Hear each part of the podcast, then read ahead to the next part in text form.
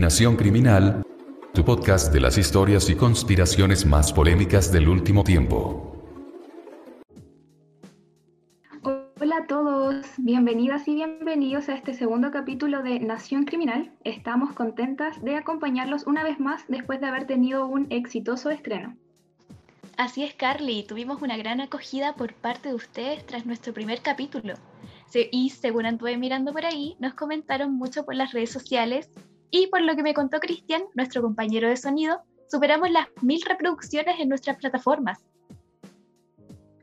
Eso quiere decir que no solo nuestros familiares nos sintonizaron, así que aprovechamos de agradecerles por esa recepción. Esperamos que lo sigan haciendo ya que se nos vienen interesantes episodios.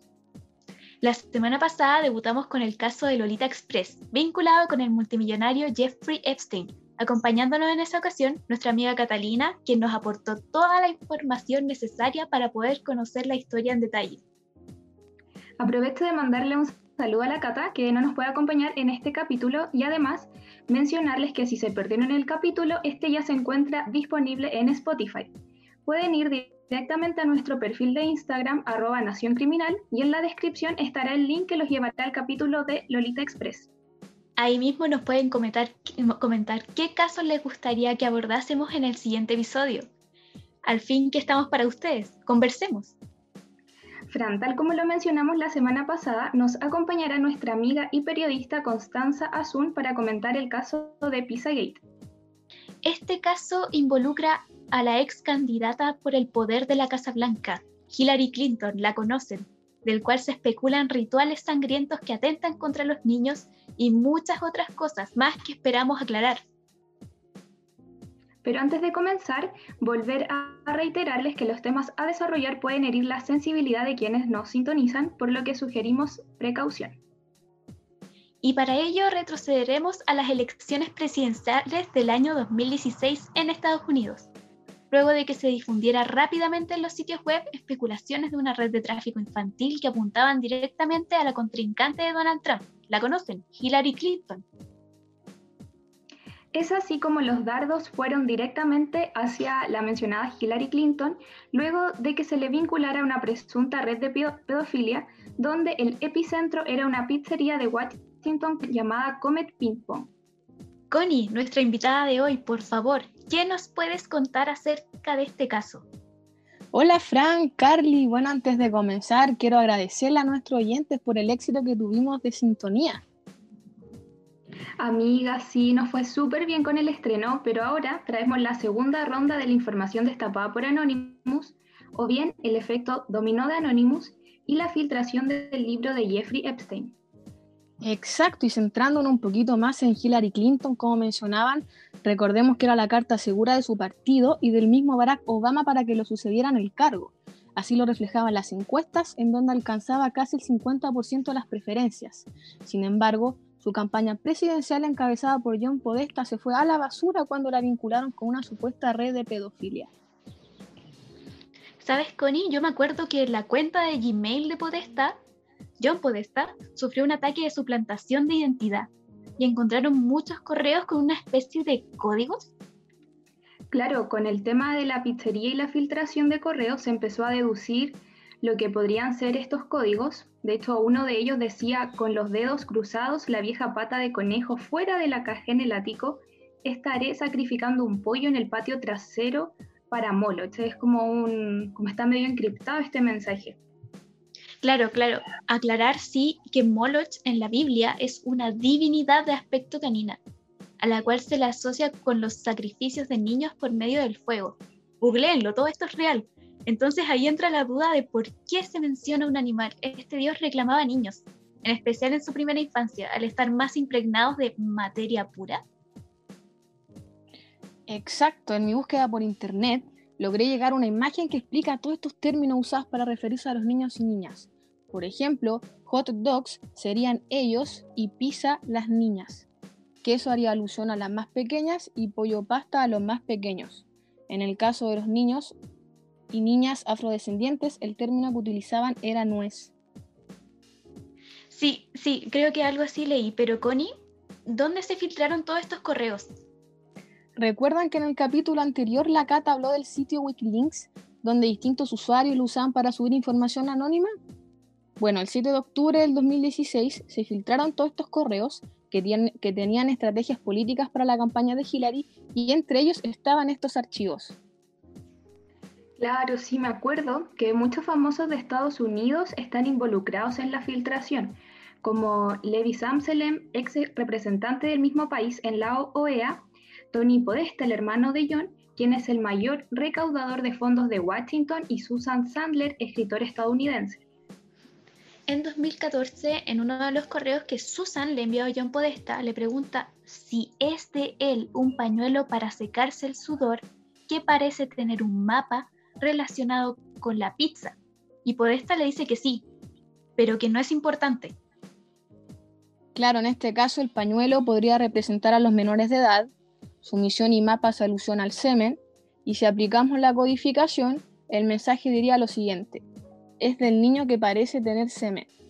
Bueno, quería agregar también que ni Hillary Clinton ni John Podesta afirmaron o desmintieron toda esta información filtrada, así que hasta la fecha Pizzagate permanece en un supuesto. Sí, y aunque los expertos que investigan la filtración, incluida una empresa de seguridad privada llamada CrowdStrike, afirmaron haber rastreado las herramientas de piratería utilizadas y afirmaron que un grupo ruso había accedido a la cuenta de Podesta.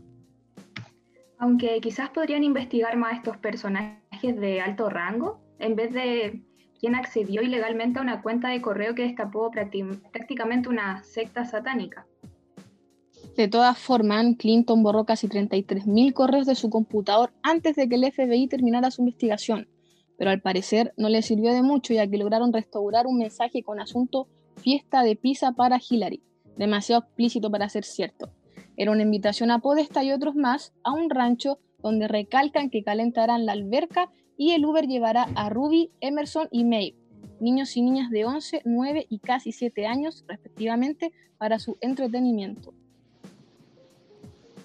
me cuesta entender un poco la relación con la pizzería Comet Ping Pong, la que mencionaste. Quizás nuestros oyentes también les complica un poco.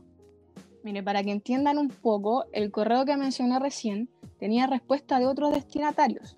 Podesta menciona que el costo del precio familiar era de 400 a 700 dólares, pero en ningún lugar del mundo una pizza sale tan cara. Todo esto es demasiado turbio, me cuesta mucho creerlo, pero últimamente han salido tantas cosas que finalmente todo es posible. Connie, ¿y tú sabes algo acerca de Marina Abramovic? Según entiendo, esta es una artista serbia, que es muy conocida por sus exposiciones ligadas al ocultismo, que en algunas fotos vi que varios famosos asistían a sus espectáculos, incluyendo Lady Gaga. Imagínate la cantidad de correos que hay. En uno de ellos, Marina le pregunta a Tony si John se puede unir a una cena con comida afrodisíaca de su recetario Spirit Cooking de una exhibición en Nueva York en 1996. Acabo de encontrar ese recetario del que hablas, Connie, en la página del Museo de Arte Moderno y Cristian compartirá el link en redes sociales para que nuestros oyentes puedan revisar lo perturbadora que es esta artista. En un video de internet ella escribió parte de sus recetas que en realidad son como rituales con sangre coagulada. De hecho, una de las paredes decía mezcla de leche materna fresca con semen fresco y tómalo las noches de terremotos.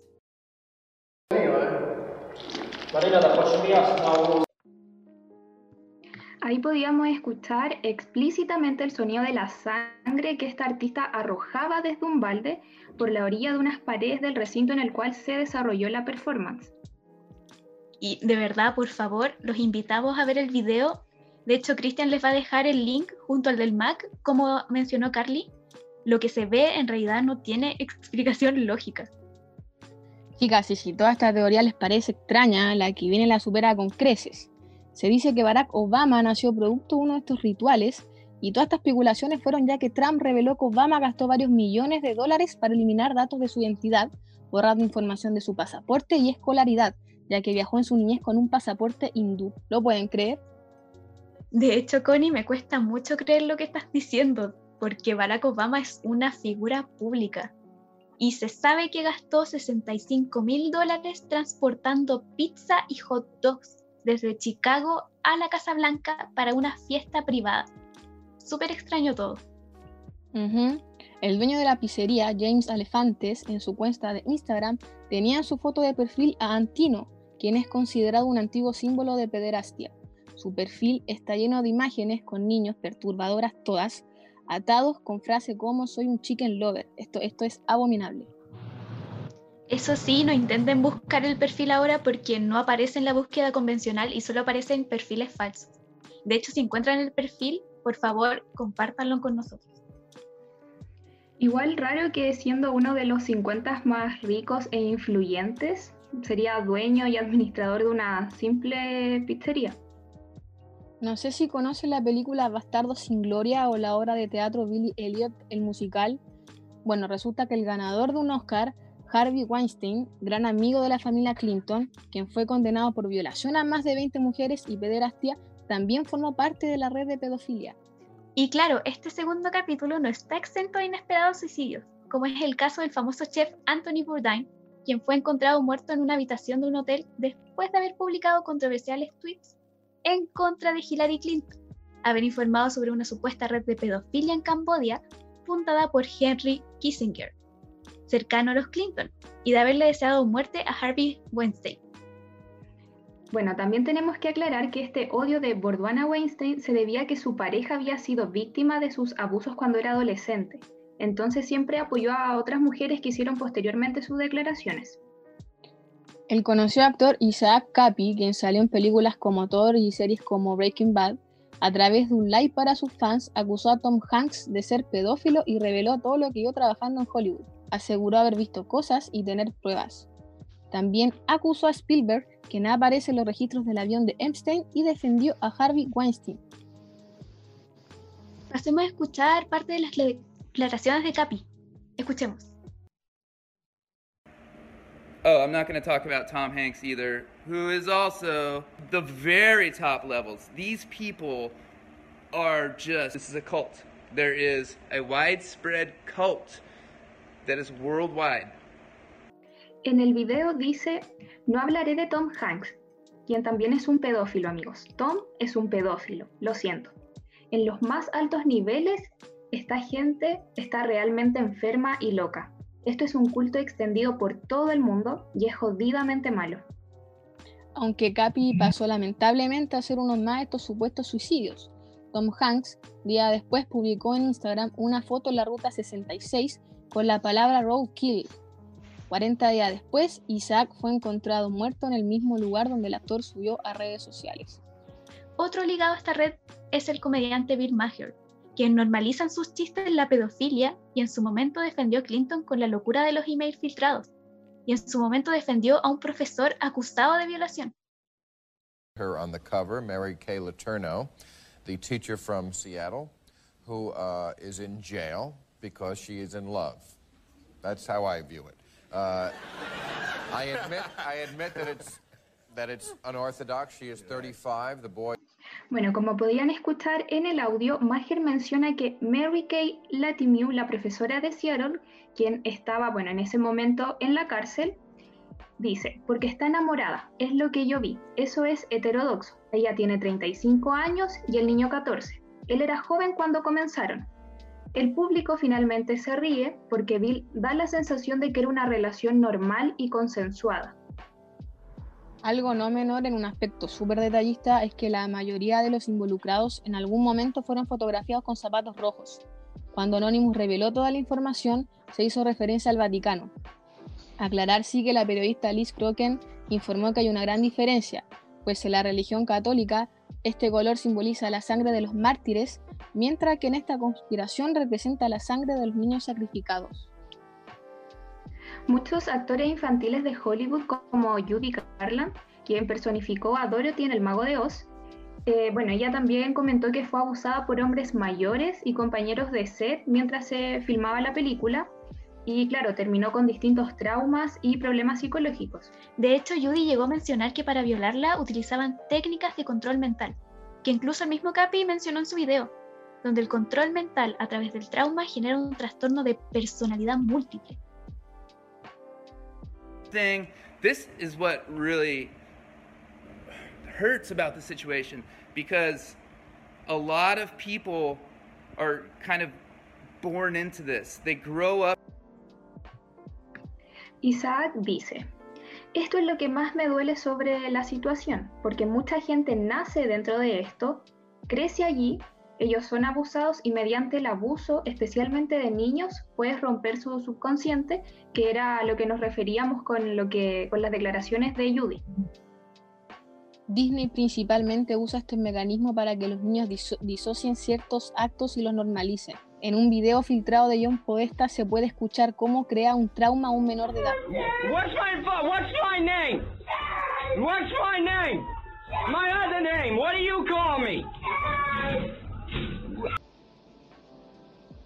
Bueno, ahí pudimos oír cómo Podesta le gritaba a un niño insistentemente preguntándole cuál era su nombre mientras que el pequeño desesperado decía John.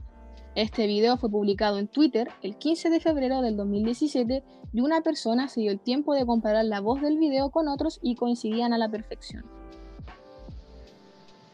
Siguiendo con la industria estadounidense, Justin Bieber, quien en su último video Yummy trataría de exhibir la red de Pizzagate, quien también se dice que fue una víctima de abuso sexual, esto después de que Scooter Brown, su manager, y también el de Ariana Grande, fuese acusado de violación.